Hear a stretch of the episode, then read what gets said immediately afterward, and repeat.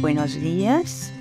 Hoy, 15 de abril, nuestro devocional se titula Dichoso el que respeta el día de descanso. Dichoso el que obedece mis mandamientos y los cumple con fidelidad. Dichoso el que respeta el día de descanso. Isaías 56, 2.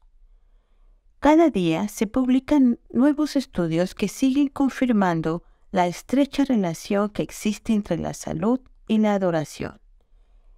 Es innegable que las personas que asisten a servicios religiosos una vez por semana o más y que oran y estudian la Biblia con regularidad tienen un 40% menos de probabilidad de sufrir hipertensión. ¿Por qué sucede esto?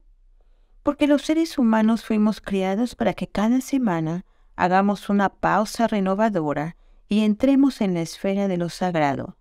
Y para eso, el Señor nos ha dejado el cuarto mandamiento. Acuérdate del sábado para consagrarlo. Trabaja seis días y haz en ellos todo lo que tengas que hacer, pero el día séptimo será un día de reposo para honrar al Señor tu Dios no hagas en ese día ningún trabajo. Éxodo 20, 8 al 10. Dios nos ha dado el sábado como una cura para el agobiante estrés al que estamos sometidos durante la semana.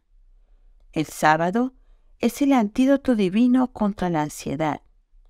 Otras investigaciones han puesto de manifiesto que una buena experiencia de adoración semanal reduce la presión arterial, disminuye el dolor de la artritis y aminora el riesgo de una posible enfermedad cardíaca. Todo eso se puede evitar si cumplimos con el mandato divino. Ya lo había dicho con muchos siglos de antelación el profeta Isaías, dichoso el que respeta el día de descanso. Isaías 56, 2. Más adelante, el mismo profeta declara, respeta el sábado, no te dediques a tus negocios en mi día santo.